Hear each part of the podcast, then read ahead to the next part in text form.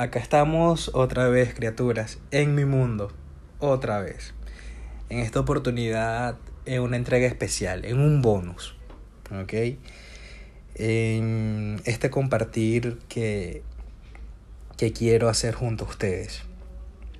Porque, a ver, estuve revisando mis anotaciones, estuve revisando el material que, que yo voy creando a lo largo del tiempo las cosas que, he creado para poder eh, implementar en, en mis capacitaciones, en mis trabajos.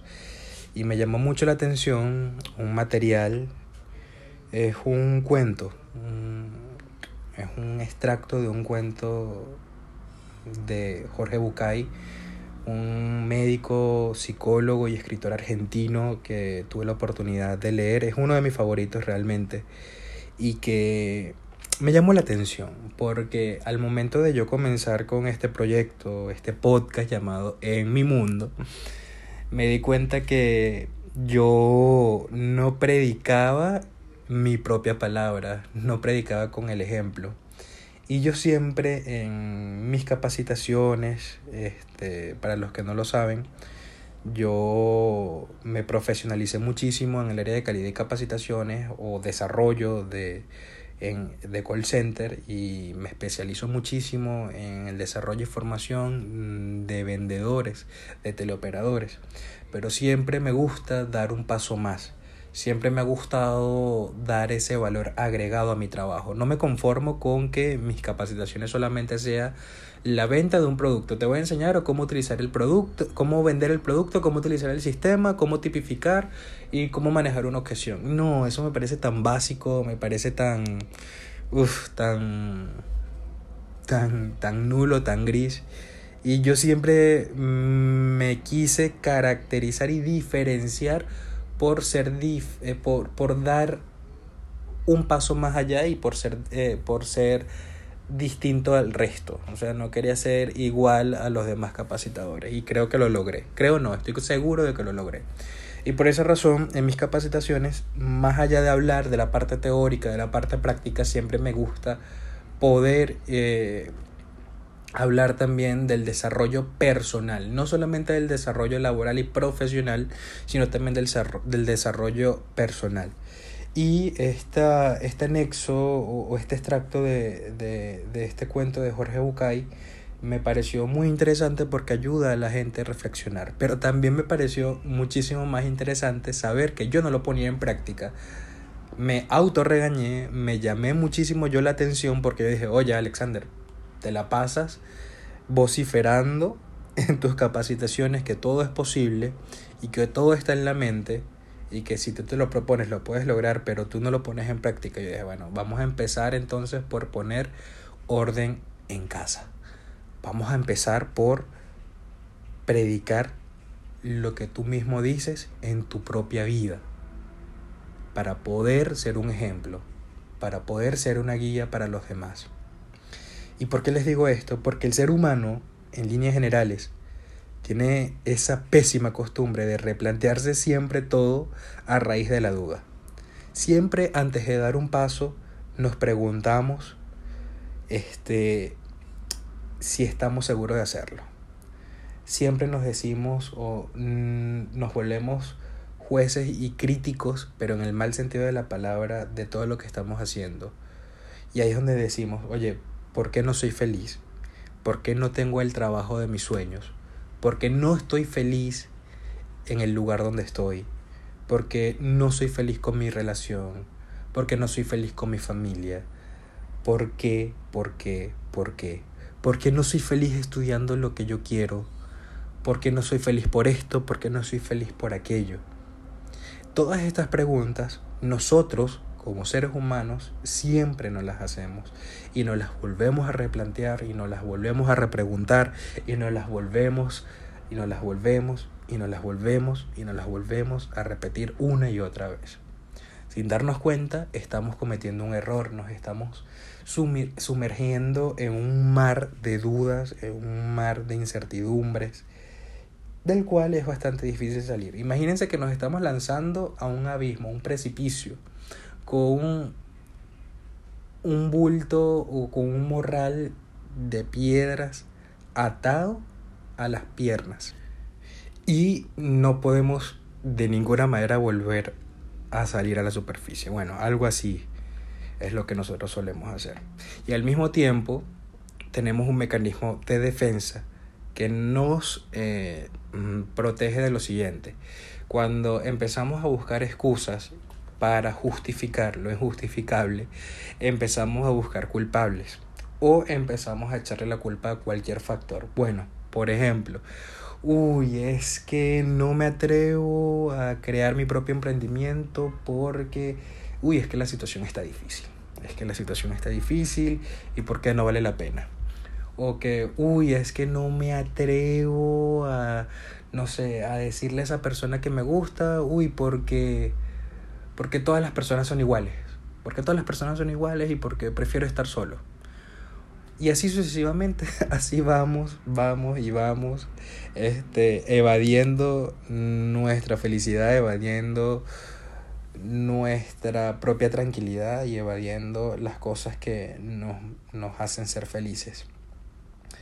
Este, bueno, mecanismos que el ser humano va creando de manera inconsciente. La realidad es esa. Ojo, yo no soy psicólogo, no, yo simplemente hablo de la experiencia y de las cosas que yo desde mi punto de vista, desde mi lado personal, siempre he visto que hago y que sin darme cuenta se vuelven en mi contra. Y que si yo lo hago, me atrevo yo a decir que también muchas personas lo hacen. Ese mecanismo de defensa realmente se vuelve perjudicial y se vuelve un arma de doble filo para todos nosotros lamentándolo mucho, es así. Es así, señores. Pero bueno, como les había dicho hace unos minutos, este, yo siempre trataba de darle ese plus adicional a las capacitaciones. Y dentro de todo este proceso que yo armaba con los vendedores o con las personas que ingresaban a las organizaciones, encontré este, este extracto que yo, bueno, me atreví a darles algunas adaptaciones, mm, adaptaciones dentro de, dentro de lo respetable, por supuesto, esta historia de Jorge Bucay, que me pareció bastante interesante. Y es que hay que arrancar estacas, hay que saber arrancar estacas. Irónicamente yo no sé por qué nunca lo puse en práctica, sino hasta hace unos meses antes de decidirme de poder dar este paso. De verdad, como dice mi abuela, casa de herrero, cuchillo de palo. Pero bueno, muchachos, sin tanto rodeo y sin irme por las ramas, yo les comento de qué trata esta historia. Básicamente se trata de un niño que desde pequeño siempre se destacaba y siempre era muy aplicado en las cosas que hacía y sus padres eh, para poder tener una retribución a ese esfuerzo y a ese comportamiento del niño siempre eh, les pedí eh, les preguntaban mejor dicho qué querían de recompensa qué quería de premio qué quería de regalo. Esta pregunta evidentemente era un gran trámite para los padres porque ellos ya sabían la respuesta. Era un niño de ciudad los niños de ciudad mayormente no tienen ese contacto con la naturaleza, con los animales. Por ende, muchas veces esos niños lo primero que van a querer es eso, tener contacto con la naturaleza. Cuando el niño se destacaba en algún evento o en las notas de la escuela, los padres le preguntaban qué, querían para poder celebrar ese triunfo, ese logro. Y el niño automáticamente decía, quiero ir al circo al circo, al circo, al circo. ¡Wow! Ir al circo de una ciudad era un reto para los padres en ese momento, porque, bueno, estamos hablando de una metrópoli, ciudad, pocas áreas verdes. Eh, bueno, se, se volvía bastante, bastante rudo, un reto, pero al final lo importante era que los padres siempre lograban encontrar el lugar para poder recompensar al niño. Y iba, iban y lo llevaban. El niño disfrutaba realmente ir al circo, era un éxtasis, era una felicidad inexplicable. No sé cómo, cómo, cómo poder describirla, pero el simple hecho de que ese niño disfrutara el paseo como recompensa a su esfuerzo, poder ver los colores, los animales, los payasos, el show, wow, el espectáculo en sí lo llenaba de una felicidad enorme. Era una cosa que el niño se sentía en un universo solamente para él solo y era algo que, que wow, que, que de verdad que lo llenaba enormemente. Pero mucho más allá de todo eso era esa parte cuando los padres lo llevaban la parte de atrás del circo, donde él podía interactuar con todos los animales, verlos, tocarlos, poder, eh, poder eh, acariciarlos, eso lo llenaba muchísimo a él. Pero sobre todo, de todos los animalitos que él podía ver en el circo, había uno en especial. Uno con el que él tuvo ese clic, esa, esa química. Y ese era el elefante. Ese animal grande, poderoso, enorme, fuerte, imponente lo veía en el espectáculo capaz de levantar todo su peso en una sola pata, este, capaz de, de, de hacer cosas increíbles, el animal más grande del circo. Wow, era impresionante lo que ese animal podía hacer. Y mucho más impresionante era para el niño tenerlo frente a frente. O sea, cara a cara verlo y, wow, un niño de seis años, ver aquel animal enorme que era como del tamaño de, de un edificio, no sé, de, de cuatro pisos, o sea, para un niño de, de esa edad, ver un animal de esas magnitudes era algo enorme, era algo increíble. Lo admiraba muchísimo. Era algo que, que, que le imponía respeto, o sea, era algo como que indescriptible para él. Sin embargo, no podía dejar de fijarse que un animal tan grande, tan majestuoso, tan poderoso, tenía atada en su pata un grillete con una cadena que estaba atada a una estaca al piso. Eso sin duda le generó muchísima curiosidad al niño, pero muchísima, muchísima, muchísima. Y el niño se preguntó, ¿por qué un animal tan grande está atado a una estaca al piso? O sea, con toda la fuerza que este animal tiene, básicamente puede con un solo jalón romper esa cadena, alar la estaca y salir corriendo. Él puede hacer lo que le dé la gana. O sea, es el rey, básicamente. Él puede obtener su libertad, salir corriendo, ser libre.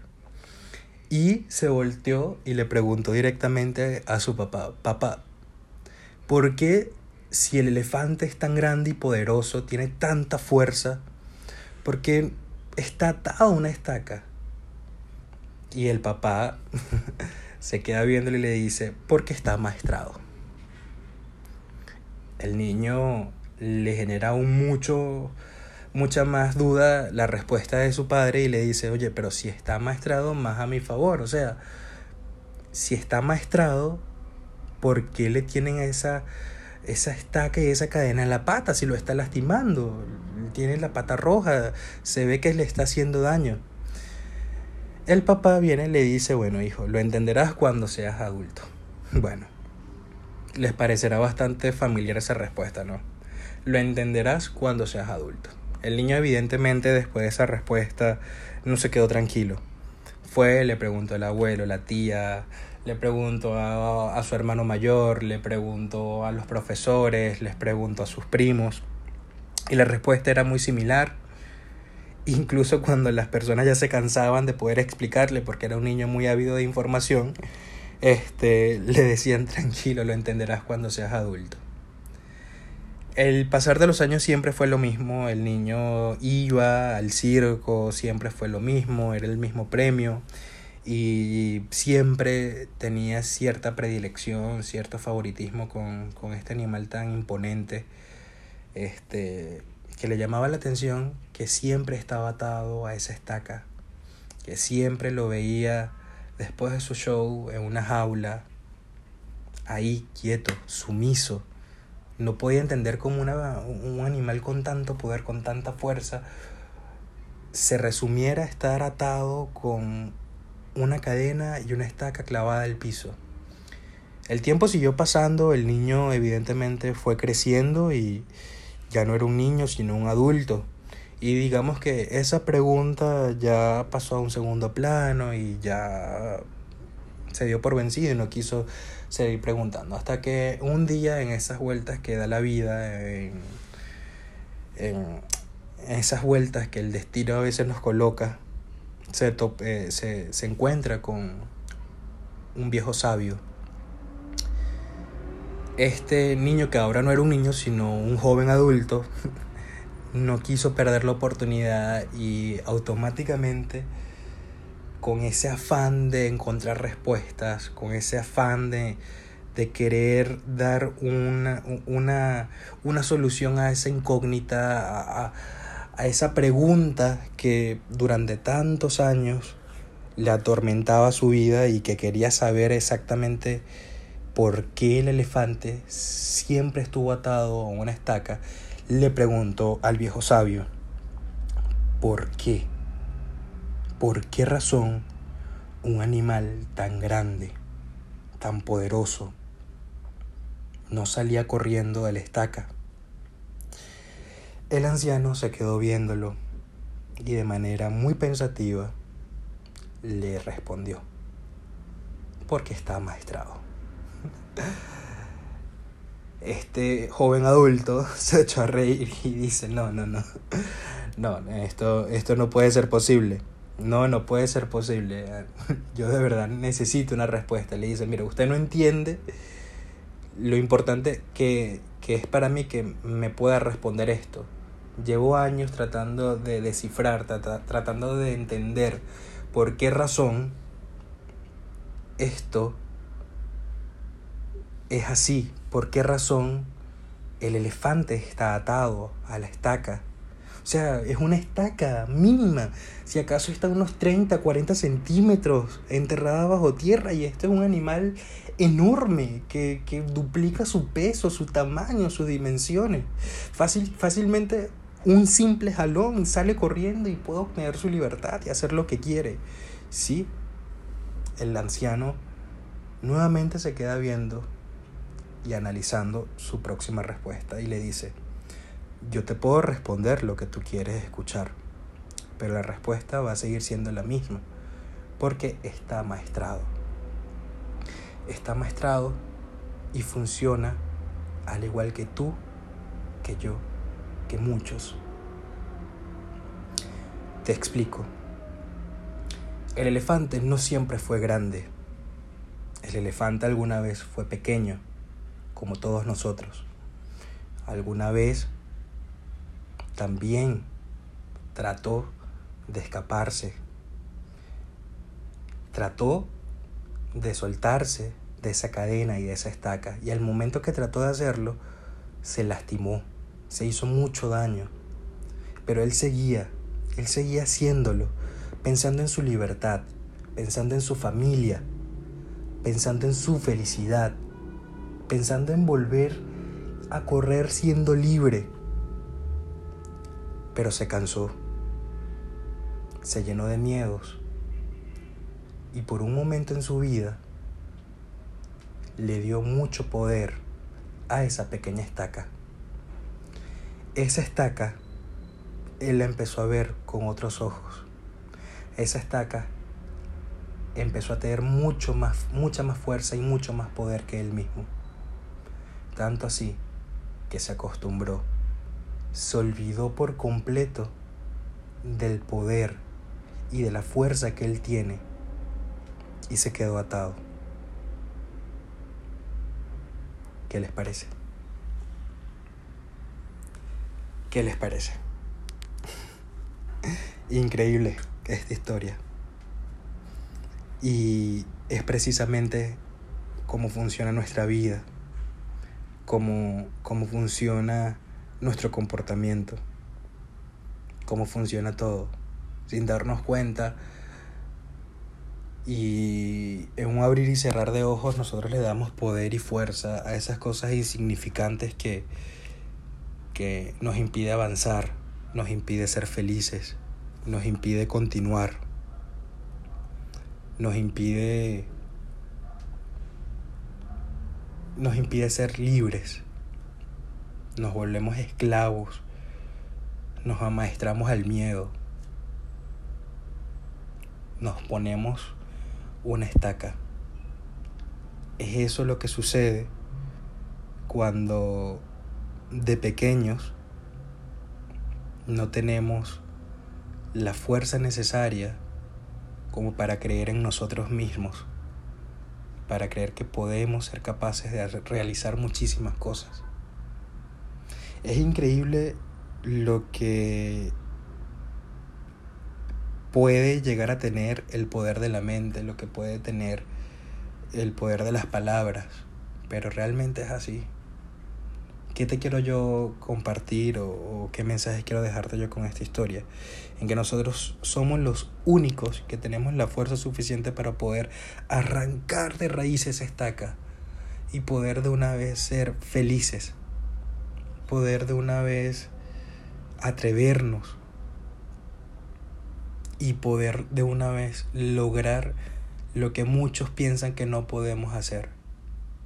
Empezar a callar bocas empezar a demostrar realmente que somos capaces de hacer lo inimaginable, lo imposible, porque tenemos la fuerza, tenemos el potencial para hacerlo. Y de eso se trata. ¿Cuál es tu estaca? de verdad, criaturas que me alegra poder tener este espacio para poder expresarme, para poder compartir con ustedes todo esto, que ustedes puedan escucharme, de ser escuchado, de poder compartir tantas cosas que, sé que pueden ayudar a otros. De verdad no saben el, gusto enorme que me da poder, poder servir de, de guía a muchas personas que al igual que yo a veces se sienten perdidas o desorientadas. No saben el placer enorme que da esto. Porque yo, al igual que ustedes, hasta hace unos días, quizás, unas semanas, empecé a arrancar estaca por estaca. es rudo, sí, es difícil, sí, pero imposible no. Y ahora yo los invito a ustedes a que empiecen a arrancarla de ustedes. Arranquemos juntos esas estacas de raíz y empecemos a brillar con luz propia empecemos a perseguir nuestros sueños, nuestras metas. Empecemos a gritar lo felices que somos. Empecemos a sonreír. Empecemos a, a disfrutar, a vivir. De eso se trata. Criaturas, de verdad, un millón de gracias nuevamente por, por todo, por todo. Esto es el principio apenas. Los quiero mucho y nos vemos el próximo domingo.